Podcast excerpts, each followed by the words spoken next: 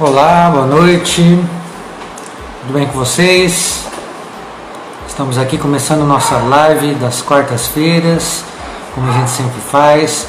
Hoje, uma quarta-feira muito especial, vou estar conversando sobre catarata, tá? Com o meu amigo, o Anísio, um excelente cirurgião, mais do que uma, o meu companheiro de trabalho também, é um amigo que tem muita experiência nessa parte para compartilhar com todos nós aqui. Então vai ser muito bacana contar com a participação com vocês. Carolina, seja bem-vinda. Pessoal que está chegando aí. Bom, é, para quem não sabe, as nossas lives aqui elas acontecem todas as quartas-feiras, tá? Então estão todos convidados a participar. Cada semana a gente traz um tema diferente e nesse nós vamos falar de catarata. E estava conversando com a Nisa esses dias atrás, né? Como que tem surgido esses questionamentos sobre catarata agora recente com essas questões de pandemia, se adia a cirurgia, se não adia. Então nós vamos falar sobre isso com vocês também, tá bom? O Anísio já chegou aqui, estou com com a gente. Sejam bem-vindos, Cristiane, a Ana Tormena, a Nayara Tormena. E o pessoal que está chegando aí, sejam todos bem-vindos. Uma boa noite para vocês, tá? Fique à vontade para participar, gente, dúvida. Seja bem-vindo, Anísio. Uma boa noite. Opa, boa noite. Consegui conectar aqui. Tá de ladinho aí. e daí, tudo tranquilo? Tudo tranquilo. Anísio, teu celular tá, tá invertido. Coloca ele na, na vertical aí. Que? Aí. Que beleza. Então tá bom. Agora sim. Pessoal, sejam todos sejam todos bem-vindos, então, né? Como a gente disse, nós vamos falar hoje sobre catarata, né? Catarata, né, Nisa, eu estava comentando um pouquinho antes de, de você entrar, que tem sido muito questionado no dia a dia do consultório esses dias, né? Por causa da, justamente da questão da pandemia, de quando operar, quando não operar. Então, nós vamos falar disso também no decorrer da nossa conversa aqui, tá? Bom, tá. É, Anísio, primeiramente, né, é, fala um pouquinho de você. Vamos, o pessoal está chegando agora, alguns são do que estão me seguindo aí, não conhecem você, né? Alguns já me conhecem, outros não te conhecem. Sim. Vamos lá, presente aí. Bom, então vamos lá. Em primeiro lugar, é, obrigado pelo convite. É, embora a gente tenha uma parceria de longa data, é a primeira vez que a gente faz um, um evento digital juntos. É, Confesso que sempre fui meio reticente a isso, mas chega uma hora que, que tem que abrir a guarda e se atualizar e caçar com as armas que a gente tem, tá? Bom, então eu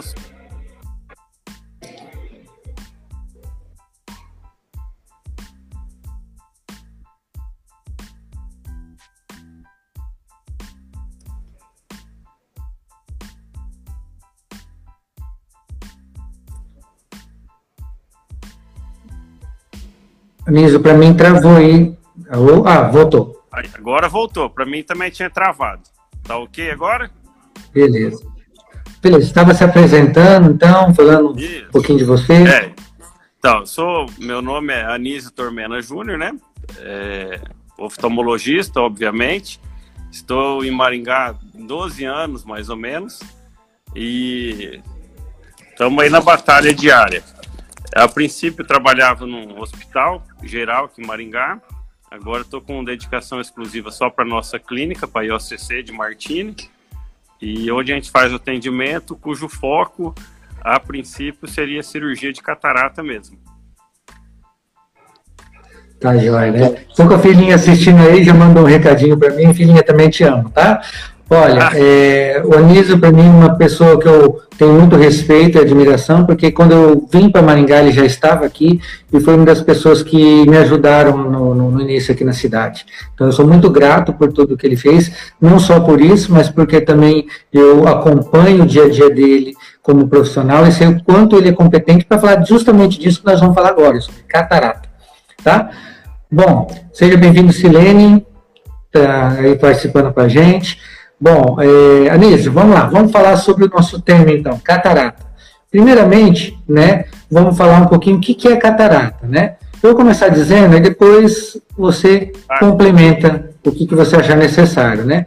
Bom, Beleza. a catarata, gente, é um processo natural de envelhecimento de uma lente que a gente tem ali na parte de trás do olho chamada cristalino, que tem esse nome justamente porque ela é transparente, mas que com o nosso envelhecimento natural, ela vai perdendo essa transparência. E ao perder essa transparência, a gente dá o nome de catarata. E a catarata, ela tem que ser trocada porque ela vai atrapalhar a visão. E é justamente aí que entra o tratamento da catarata, tá? É, Anísio, dessa primeira parte sobre catarata, complementa aí o que, que você acha mais importante também. É, na verdade, você falou tudo, mas é, por definição, catarata é toda opacificação que acontece no cristalino, que, como você disse, é a lente que a gente tem dentro dos olhos. Então, toda opacificação que impede a penetração de luz no olho é considerado catarata e essa baixa penetração de luz é o que vai diminuir a qualidade da visão, tá? É, basicamente, isso a catarata é um processo bioquímico que acontece fisiologicamente com a idade. Cerca de 85% das cataratas existentes são o que a gente chama de catarata senil, que é própria da idade. Existem exceções que dentro desses 15, 25%, 20% mais ou menos, que são cataratas que são secundárias a algo do meio ambiente, que pode ser medicamento, dentre os quais o uso indiscriminado ou exagerado de corticoide, corticosteroides, drogas, radiação ultravioleta, catarata pós-trauma e outros fatores, tá? Se a gente for analisar o estudo da OMS, que é a Organização Mundial de Saúde, é, em nível mundial, cerca de 17% mais ou menos de pacientes com 60 anos, entre 50, desculpe, entre 50 e 60 anos, já tem catarata. De 65 a 75 anos mais ou menos, essa porcentagem já aumenta para 47, 48%.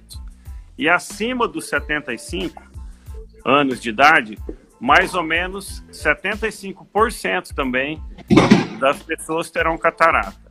Então é uma coisa que está diretamente ligada à idade. Então muitos profissionais não tratam nem como uma doença, e sim como um envelhecimento natural da lente que nós temos dentro dos olhos. Maravilha.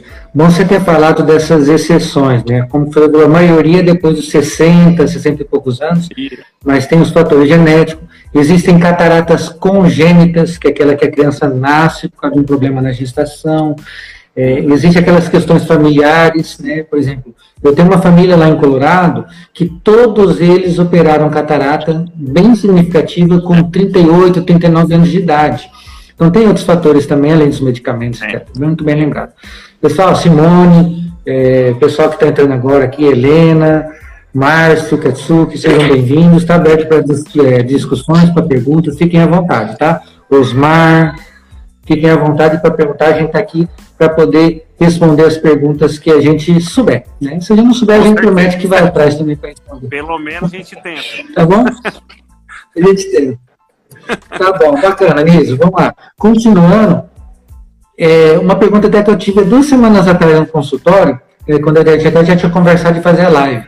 Aí aquela pergunta que é até meio comum, né? Mas não tem um colírio que trata catarata? É, será que não existe um exercício? Tem algumas é, pessoas na internet vendendo exercícios para catarata, para glaucoma, para outras coisas. Será que isso funciona? Não, definitivamente não. Tratamento para catarata se chama-se cirurgia e ponto final. É, até pouco tempo atrás, até existia um colírio de um laboratório muito bem conhecido, que era um colírio que se dissolvia um comprimido dentro do líquido, que ele tinha o intuito de melhorar o metabolismo bioquímico do cristalino para diminuir a velocidade de progressão da catarata. Na verdade, isso ficou no comércio um certo tempo, mas já não existe mais, foi proibido, porque não tem comprovação científica nenhuma, tá? Exercício óptico, exercício ocular de movimento, vitamina X, Y, Z, também não tem nada a ver e não retorna e nem diminui progressão de catarata. Tratamento exclusivo cirúrgico e ponto final. É, eu sei que às vezes por, por a questão de ter um acesso à mídia muito fácil hoje em dia, todo mundo, entre aspas, acredita em coisas que são veiculadas e vendidas por aí, por ser simples, barato, sem contraindicações, e acabam, entre aspas, caindo no conto do vigário, tá? Então foi uma excelente pergunta que você fez, Wilson. É, Para quem está nos assistindo e tem como compartilhar o que a gente está conversando aqui agora com alguém, com familiares, vizinho, etc., é, não adianta comprar gato por lebre. O tratamento chama-se cirurgia e só, mais nada. Maravilha. É, exatamente, só dando continuidade aí que, que você, você falou mesmo, né? É, a questão de, de ter, então, é, outros tratamentos além da cirurgia de catarata, né? É, a gente sabe, né, que agora, principalmente nessa época, tem chegado muitas pessoas no consultório falando, ah, mas eu tenho catarata agora, mas eu estou um pouco receoso de operar e tal. E uma pergunta relativamente comum no consultório, até de outros pacientes que às vezes passaram com outros colegas, falam, olha, na última consulta falaram que minha catarata não está madura ainda para operar, né? Ou seja, será que tem um momento adequado para se operar essa catarata? Quando é esse momento? Que momento? Quando a gente deve fazer essa cirurgia? Bom, isso daí, ó, eu costumo dizer, eu sou bem franco e bem transparente com meus clientes é, e falo bem assim, ó, não é o fato de se ter a catarata que obrigatoriamente ou emergencialmente falando já tem-se que fazer a cirurgia, tá? No entanto, ao mesmo tempo que eu falo isso, eu também gosto de frisar que a partir do início dos sintomas, a cirurgia já está indicada. Então, assim, ó, é uma coisa muito subjetiva isso, muito pessoal de cada um. Às vezes, o que eu tenho de visão para mim me satisfaz e a mesma visão que talvez você estivesse tendo, como a minha, não seria legal. Então, a partir do momento de ter o primeiro sintoma, o primeiro incômodo, seja o menor possível, já a cirurgia já se torna indicada, tá? É muito importante não perder o time da cirurgia. É, antigamente tinha realmente essa questão de ah, vamos esperar a catarata madurar para depois fazer. E realmente existia. Porque antigamente a tecnologia que a gente tinha disponível para fazer a cirurgia era precária comparando-se com a de hoje. Então a, a probabilidade de ter complicações cirúrgicas eram bem maiores do que hoje. Então é, a gente sabe que ao mesmo tempo que não tem essa emergência toda para fazer a cirurgia, também não é bom esperar muito tempo isso porque, conforme o tempo vai passando, a catarata vai se tornando mais dura dentro do olho e o procedimento cirúrgico se torna mais traumático e a chance de ter complicações é maior. Então, tem que ser uma conversa, tem que ser em comum acordo é, o time certo da cirurgia entre o paciente e o cirurgião. Nenhum dos dois pode ser precipitado, mas também não pode ser muito lerdo em tomar esse tipo de decisão. É, exatamente, isso eu também tenho esse hábito. Pessoal, é, é Evander, seja bem-vindos, Margarete, é, Eti Monteiro, já vou responder a tua pergunta, tá? Ela perguntou assim, Elisa, para a gente responder. Quem tem ceratocone, né? Pode operar, pode fazer a cirurgia. Bom, é, só dando uma, uma complementada no que você acabou de falar, Sim, eu tenho lá. percebido, eu tenho... Oi? Tá ouvindo? Sim, sim, vamos lá. Pode continuar. Beleza.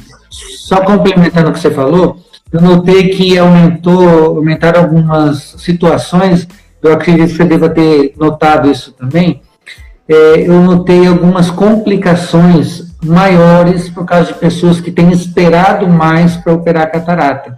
Acho que é natural esse momento que nós estamos vivendo, a pessoa não se expor, não querer se expor a determinados riscos, né? E acaba deixando para depois alguns casos que infelizmente já não podem esperar tanto. Você falou muito bem que a cirurgia de catarata ela tem que ser algo que é, não pode ser extremos, né? Não pode, não deve ser no início, no início a pessoa não tem sintoma, mas também não pode deixar ela ser muito madura. E o que eu tenho observado é que aquelas pacientes que já estavam com uma catarata um pouco madura e não operaram por opção agora ou porque estão aguardando a fila do SUS, alguma coisa assim, estão aparecendo com complicações, glaucoma agudo, é, piora da visão, enfim. Isso tem consequências, riscos de acidentes, a pessoa não enxerga bem, tá? Lembrando que o glaucoma agudo que é provocado por obstrução ali pelo aumento do tamanho da catarata, obstruindo ali a drenagem do olho, esse glaucoma é um glaucoma extremamente grave e que pode até levar a cegueira de uma forma até súbita se a pessoa não procurar atendimento. Então, assim, fica a orientação para que a pessoa, mesmo se por acaso decidir não operar, que ela faça o acompanhamento e converse com o oftalmologista que realmente é, ela pode fazer isso dessa forma, né? Porque senão pode ter complicações como essa que eu acabei de mencionar. É, só pegando o gancho aí, é, a gente está presenciando muito no consultório é, pacientes que estão protelando um pouquinho a cirurgia devido à pandemia. Geralmente, catarata é uma pessoa que dá, é, dá em pessoas de idade e pensando-se em coronavírus aí, na Covid-19, são pessoas mais frágeis, digamos assim. É, mas assim, tem tudo tem que ser bem colocado na balança. É, o tempo da cirurgia tem que ser decidido em comum acordo, como eu já falei. E os pacientes têm que saber que, em primeiro lugar, é a segurança profissional, tanto do médico quanto do paciente. Então, a cirurgia de catarata é uma cirurgia considerada ambulatorial. Ou seja, o paciente interna, fica uma horinha lá dentro do hospital, levanta e vai embora. Então, é, dificilmente vai ter, por causa do coronavírus, algum impedimento para a realização de cirurgia de catarata. No entanto, diariamente a gente está acompanhando as diretrizes e as normativas da Secretaria de Estado de Saúde. Se tiver a proibição, vai ser cumprida. Se não tiver, a princípio não tem empecilho nenhum para fazer a cirurgia. Exatamente. É, Sejam bem-vindos aí, José Augusto Mota, de Colorado, futuro colega médico aí. Estou tentando fazer ele virar um oftalmo também lá em Colorado, para trabalhar comigo. Ah, é? Seja bem-vindo. é nada, a família dele é super gente boa e ele vai ser um excelente profissional, qualquer área que ele quiser. Bom, é, até a pergunta então que fizeram para gente. Opa, sumiu aqui para mim. Aqui tá tranquilo. Tá. A, pergunta aqui que fizeram é: Triceratophone pode fazer cirurgia mesmo? E aí? Pode sim. É, na verdade, são duas alterações totalmente separadas e diferentes, tá? O ceratocone é uma, uma ectasia, um afinamento, falando na palavra mais leiga para todo mundo entender, que ocorre na córnea. A catarata é uma opacidade no cristalino. Então, anatomicamente falando, são estruturas totalmente diferentes, tá? Lógico que o paciente que é portador de ceratocone é um paciente que tem, entre aspas, uma doença corneana diferente de um paciente que tem uma córnea normal. É, a cirurgia em si não muda praticamente nada, talvez o resultado cirúrgico seja um pouco diferente em termos de qualidade de visão. Eu consertar um olho, a visão de um olho que só tem a catarata, é uma coisa. Consertar a visão de um olho que, além da catarata, tem um outro problema, é um pouco mais complexo. Então, esse paciente portador de catarata que vai ser submetido, desculpa, portador de ceratocone, que vai ser submetido a uma cirurgia de catarata, ele não pode ter uma expectativa muito grande com relação à cirurgia. Obviamente, pela prática, pelo conhecimento que a gente tem, a visão vai melhorar. mas a gente não pode, entre aspas, garantir o 100% de para essa pessoa que ele resolveu apenas um dos problemas que ele tem nos olhos, não os dois. Mas a cirurgia pode ser feita com total segurança, sem perigo nenhum. Maravilha. É, e é importante falar também né, que a pessoa sabendo que tem ceratocone, isso também facilita na hora de escolha da técnica cirúrgica, incisão, tipo da lente, ou seja, tudo isso. Se a pessoa não souber também, muitas vezes ela até descobre durante o pré-operatório que tem o ceratocone. Isso, na hora da, do procedimento, até um pouco antes, né, que a gente tem que conversar com a pessoa sobre as expectativas, sobre os resultados e tal. Isso é falado para que seja uma, uma cirurgia com é, o conhecimento necessário para levar aquele resultado melhor que a gente sempre busca, né? Mas é importante saber, né, do resultado, da, do diagnóstico de ceratocone para programação cirúrgica também, né? É, Bacana, e... outra pergunta que foi feita. Pode falar. Não, igual você falou, é, o ceratocone atualmente é uma doença que está bem mais frequente, com uma incidência bem maior do que no passado. E é bem comum o paciente descobrir que tem ceratocone, paciente já mais de idade, só realizando o, o, o pré-operatório de catarata. Isso é super comum, a gente vê com bastante frequência. Pega lá a senhorinha, que a vida toda, ó, oh, enxerguei mais ou menos, tal e qual. E daí no pré-operatório. Nunca tive um óculos que ficou tão bom. É, isso mesmo. Meu óculos nunca ficou tão bom, mas ela sempre levando. É, fala e assim, assim é, é, o que a gente chama de diagnóstico de. Pode Desculpa, falar. vou falar. Não, tô falando, ó. É que a gente chama de ceratocone. Ceratocone, não sabia. Coitado, né? É, o ceratocone subclínico, aquele que dá pouco sintoma, ou que às vezes não atrapalhou de uma é. forma tão efetiva. Desculpa, Nisa, é o delay, a gente acaba às vezes cortando outra aqui sem querer, desculpa. Olha só, teve mais uma pergunta aqui da Elizabeth Pimentel, ela fez o seguinte, ó, fazendo uma vez a cirurgia, ela tem chance de voltar futuramente, ou uma vez feita ela está livre para sempre? Bom, não, quer responder ou responde? Não, eu posso responder. É, a catarata não volta, tá? Isso daí, ó, o que que acontece assim.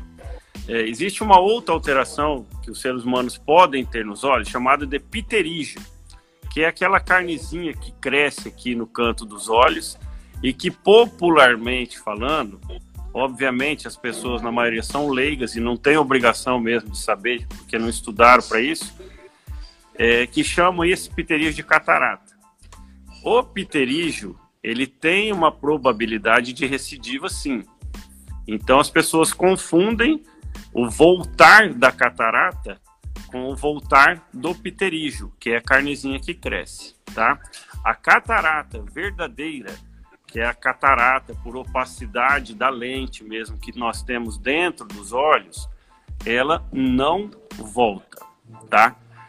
Tem um termo chamado de after cataract, que é uma opacidade de cápsula, que pode dar em mais ou menos 20% dos pacientes operados, que precisa se fazer uma limpeza para poder melhorar a qualidade de visão. Mas não é que a catarata voltou, é uma opacidade por uma cicatrização da lente que é implantada dentro dos olhos. É uma coisa super comum, super fácil de resolver e não tem que se reoperar nada. É, com laser a gente faz uma limpezinha ali perto da lente e está resolvido o problema. Exatamente. Pessoal, Oswaldo, que entrou aí também, se ainda estiver assistindo, nosso boa noite. É, pessoal chegando aí, a Mari, Mariane e a Helena, sejam bem-vindos, tá? Essa live, para quem não chegou no começo, ela vai ficar salva depois ali, tá? No, no Instagram. Eu aproveito para convidar as pessoas que seguem o Anísio para me seguirem também. Toda quarta-feira a gente fala sobre um tema diferente. E aquelas que me seguem também, sigam o doutor Anísio aí, que também, em breve, como ele disse, ele está começando agora, mas em breve vai ter muita é. coisa postada, postando aí de informação para a saúde dos olhos, cuidado da visão, tá bom? Dando continuidade aqui, Nísio, mais uma coisa que costumam perguntar no consultório para a gente, né? É, se é possível deixar de usar óculos depois que se faz a cirurgia de catarata. como que a gente pode responder assim, Anísio, pessoal? Bom, então fazendo um preâmbulo aí, é, até um tempo atrás, a cirurgia de catarata tinha o único objetivo que era tirar a opacidade da lente e transformar essa opacidade através do implante de uma outra lente artificial em transparente novamente. Então, basicamente era uma só para melhorar, tirar a opacidade da lente natural dos olhos. Hoje em dia, de um tempo para cá, é, existe uma tecnologia muito boa que nos permite, além de tirar a opacidade que temos na lente dos olhos, ao mesmo tempo corrigir os graus que os nossos olhos apresentam, tá? que, são, que a gente chama de implante de lente premium, que são lentes que têm, dependendo da graduação do olho, a gente consegue deixar o paciente independente de óculos, tanto longe quanto perto. Maravilha. Então, assim, isso depende muito, né? Quando a gente comentou de tirar a catarata e colocar uma lente lá no lugar, esse, essa questão de zerar o grau ou deixar a pessoa independente do óculos, depende muito dessa tal lente que se coloca dentro do olho. Lembrando que o principal objetivo da cirurgia de catarata é tirar essa opacidade. Né? Lógico que com a tecnologia, como a Anísio falou, a gente tenta diminuir a dependência dessa pessoa ao óculos. Né? Às vezes sobra um grau residual que permite uma independência do óculos para praticamente 100%, mas em alguns momentos ela pode precisar de um óculos para leitura ou alguma coisa assim, né? E também aí entra uma outra coisa que falam direto, né, que perguntam para a gente é sobre a tal lente importada e nacional. É mais ou menos isso que nós estamos falando, né? O plano geralmente opta em, em fornecer uma lente de, de uma qualidade normal, assim, sabendo que tem outras lentes premium, lentes de maior qualidade, lentes que a gente diz como lentes importadas, né, que são uma lente superior àquelas que normalmente os planos oferecem, tá? Respondendo também mais uma coisa que costuma ser, um questionamento que costuma ser comum até no consultório, né, Nilson? É. Bom, falando também sobre a cirurgia, né, a gente já comentou que é uma cirurgia muito segura, que é feita em ambiente hospitalar, Normalmente existem hospitais especializados em cirurgias populares, o que também diminui a chance de contágio no caso do coronavírus, por causa dos hospitais gerais, dessa época que nós estamos. Se bem que os hospitais geralmente separam essa parte, tem um certo cuidado também, né, para que não aconteça, né. Mas é, vale ressaltar também esse outro diferencial, né. Quando é feito no hospital de horas, a tendência é de ambulatorial menos permanência. É, só me permite fazer um complemento aí, é, que é assim, é, é a tecnologia que está envolvida hoje em dia na cirurgia de catarata torna ela uma cirurgia muito segura e rápida. No entanto, é importante salientar que não é o fato de ser uma cirurgia rápida seja uma cirurgia banal. Então, como você mesmo disse, ela é muito segura, é, em termos práticos, é, 99% das vezes dá tudo certo, não tem problema, mas é uma cirurgia. Pode ter complicações, como em qualquer outro tipo de cirurgias pelo corpo humano como um todo, tá? Então eu friso muito isso também para os pacientes, porque os pacientes às vezes têm uma ideia errada. Chega e fala: "Ah, não, deita lá, 10 minutinhos, resolve, é uma cirurgia muito fácil". E não é bem assim. É uma cirurgia muito segura, mas fácil também não é. E pode ter problema. É, exatamente, né? Aí depende muito da habilidade do cirurgião. Isso aí a gente tem que tirar o chapéu para você também, na questão da, do resultado, principalmente, mas também do tempo cirúrgico, né? É. Bom, é, Falando também, Anísio, algo que é muito comum, as pessoas se preocupam muito com o pós-operatório, né? Ah, o que, eu posso fazer, o que, que eu não posso, quanto tempo eu tenho que ficar sem trabalhar, posso voltar a trabalhar depois de uma semana? O que, que você normalmente orienta para os seus pacientes? Ó, é, então, como eu acabei de falar, a cirurgia hoje em dia é uma cirurgia que tem uma tecnologia é uma, muito segura, tá? É, totalmente diferente de no passado. No passado, nos primórdios da cirurgia de catarata, obviamente não era da minha época nem da sua, mas era uma, uma parafernália de coisas que tinha que fazer, tinha que internar o paciente, fazer lavagem intestinal. É totalmente coisa que não tem nada a ver com a nossa realidade de hoje, graças a Deus. Bom para nós e principalmente para os pacientes, tá? Então, essa tecnologia que é empregada hoje na cirurgia de catarata é uma cirurgia, é uma tecnologia, melhor dizendo, que faz com que a cirurgia se torne o menos agressiva possível para o paciente. Então, é uma cirurgia pouco traumática. Só para o pessoal ter uma ideia, é, o corte que a gente faz na córnea para fazer a cirurgia tem mais ou menos 2 milímetros e meio. Isso não exige nem ponto, na imensa maioria das vezes, ao final da cirurgia. Então é pouco traumática, tá? Eu, particularmente falando, é, sou meio liberal, digamos assim, com o pós-operatório, tá? Tem alguns colegas que proíbem várias coisas. Eu não sou muito rígido com isso, não, tá?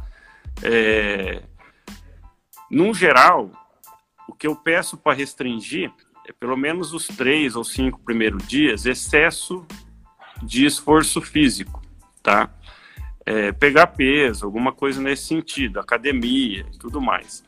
É porque é engraçado, assim, entre aspas, a gente escuta muita coisa no consultório que é lenda lá do passado. O paciente pergunta: Olha, posso abaixar a cabeça? Pode, claro que pode, não tem restrição nenhuma. Isso é muito comum. É, pode subir escada? Pode, claro. Pode cozinhar, o bafo lá, o vapor da panela não vai derreter a minha lente. São coisas que isso aí são resquícios do passado, que hoje em dia a gente sabe que não tem relação direta nenhuma e tem liberação para fazer tudo isso. Então, assim, em resumo, esses primeiros três a cinco dias e que conseguirem segurar a onda ali de esforço físico e, e se preservarem, logicamente é lucro mas não precisa ser aquela coisa extremamente regrada, não. E é, o pós-operatório é bem tranquilo, na imensa maioria das vezes. É lógico que quando se trata de uma cirurgia, principalmente no olho, é, por mais que dê tudo certo, um grau de incômodo tem, porque a gente mexe, corta, cutuca lá dentro do olho, então um certo grau de incômodo é aceitável. Mas fora isso, é super bem tolerada, dificilmente a gente tem queixas maiores com relação à cirurgia. Maravilha. É, eu, eu, gosto de falar, falar mais ou menos que nem você mencionou mesmo, tá? E o que eu gosto de falar também em relação ao pós-operatório é o seguinte, né?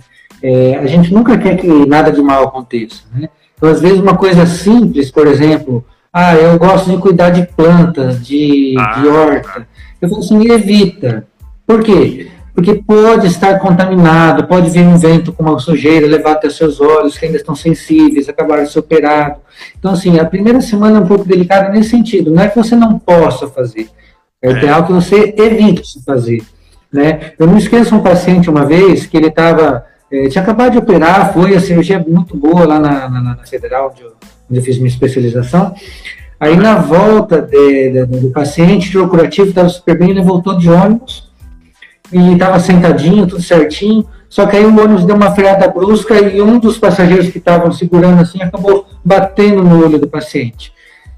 O paciente teve uma abertura da, do, do, daquela regiãozinha onde a gente faz o corte, porque não é dado ponto, e precisou voltar para o centro cirúrgico.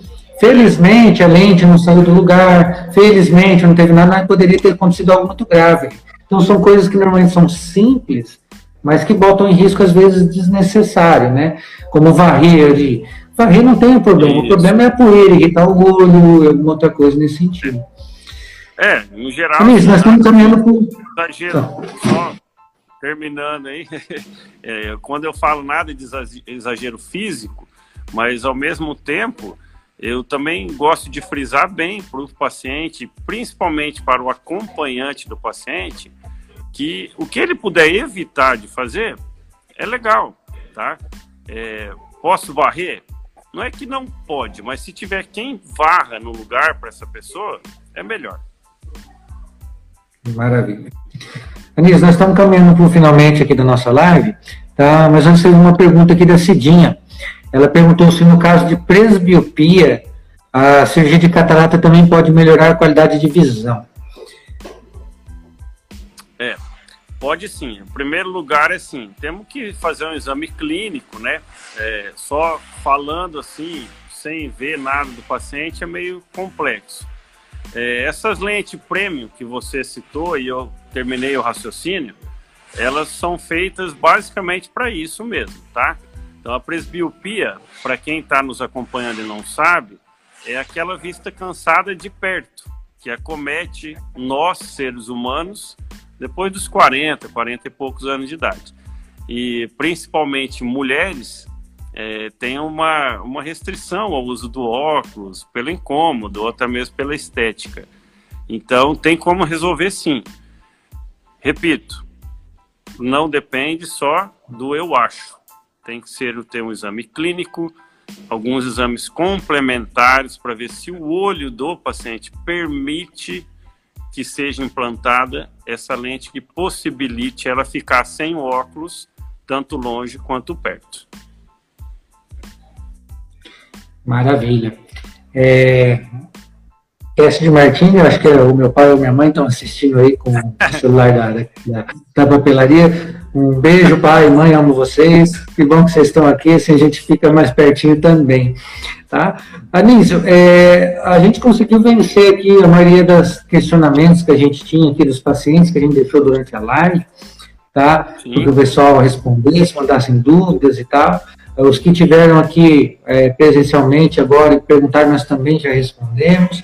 Pessoal, se vocês quiserem fazer alguma pergunta, a gente ainda está à disposição.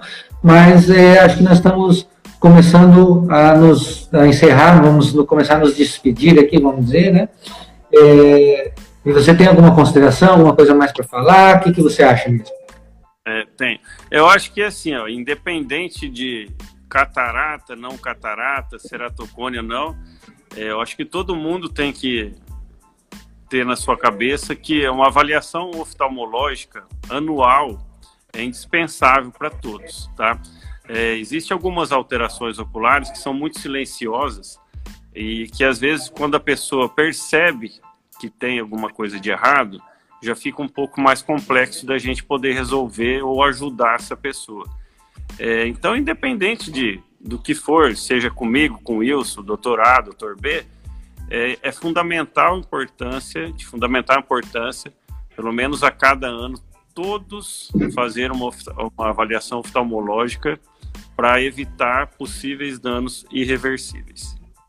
É, eu gostaria também já, não sei como você falou, já estamos encerrando, agradecer mais uma vez o convite, me coloco sempre à disposição para quaisquer dúvidas é, que talvez eu possa ajudar ou esclarecer aí todo mundo.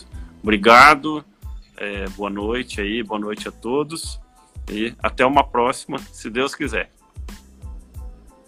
É isso aí. Nayara falou que a live foi legal aí, né? Demais, façam mais vezes. Dependendo de mim, eu vou convidar o Anísio para fazer mais vezes, sim, com certeza. Além de bom cirurgião, ele fala muito bem também.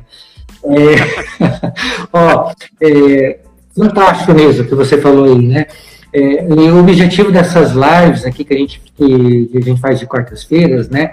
É, é, justamente levar informação, né? Para quem não sabe, eu fiz matemática antes de fazer medicina, então era professor. E eu sempre tive isso comigo de que boa parte do que a gente é, pode ensinar, a gente consegue evitar problemas, inclusive problemas de saúde, é, prevenção. E na medicina, não só a dos olhos, a medicina geral, a prevenção é sempre a melhor opção.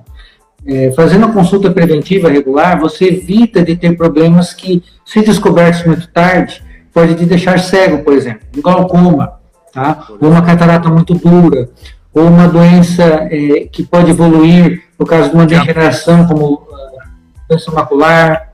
É, um diabetes, que é super grave. Um diabetes.